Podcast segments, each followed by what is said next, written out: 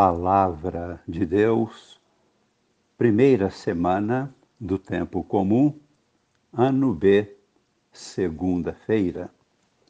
Amigos e irmãos, participantes da comunhão de vida nova em Cristo, com Maria, em oração. Vamos meditar sobre o mistério de Cristo. Jesus Cristo é o Alfa e o Ômega, é o princípio e o ponto de convergência de toda a realidade criada. E também é o princípio e o ponto de convergência da vida de cada pessoa como também de toda a história. A mesma afirmação se aplica à Igreja e à sua liturgia, porque a liturgia é a celebração do mistério de Cristo.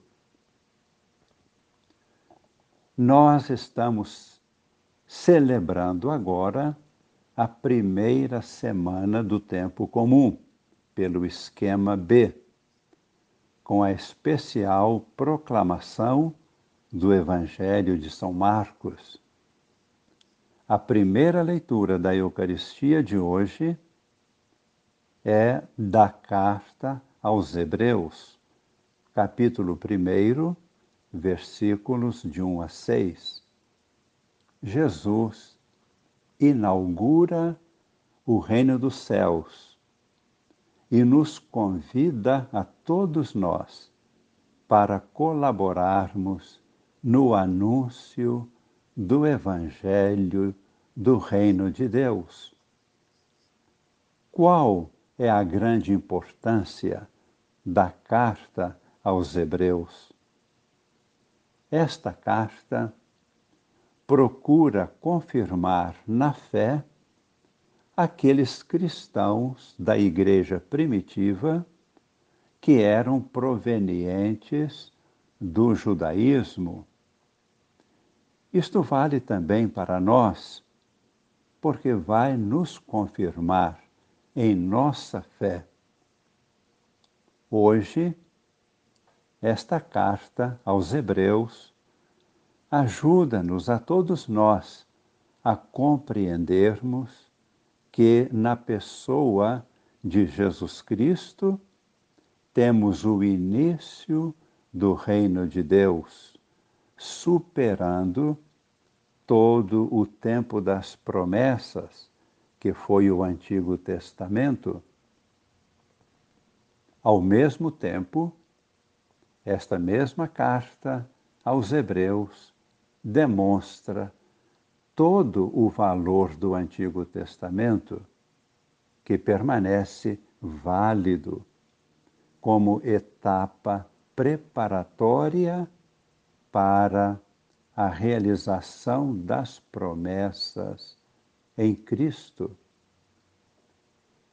Cristo é o Messias.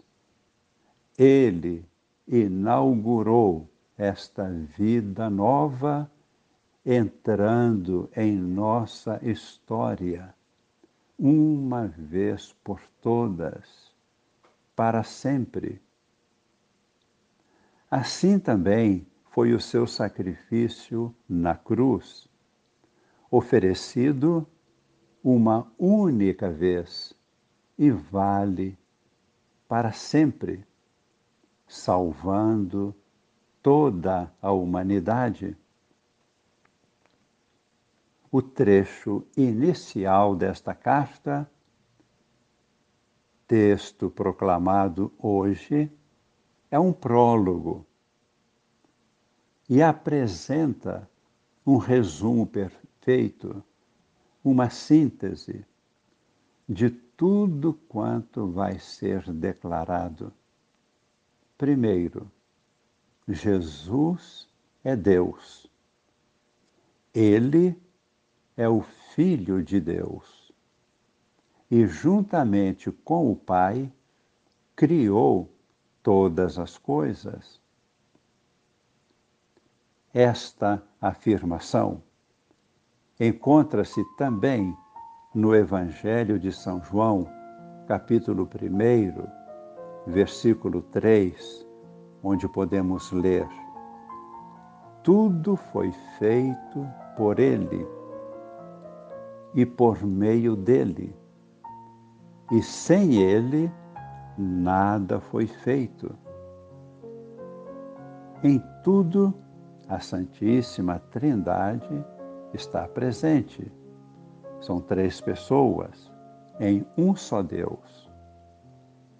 Com a tradição da Igreja, nós atribuímos ao Pai a criação, atribuímos ao Filho a redenção e atribuímos ao Espírito Santo a santificação e a condução da Igreja.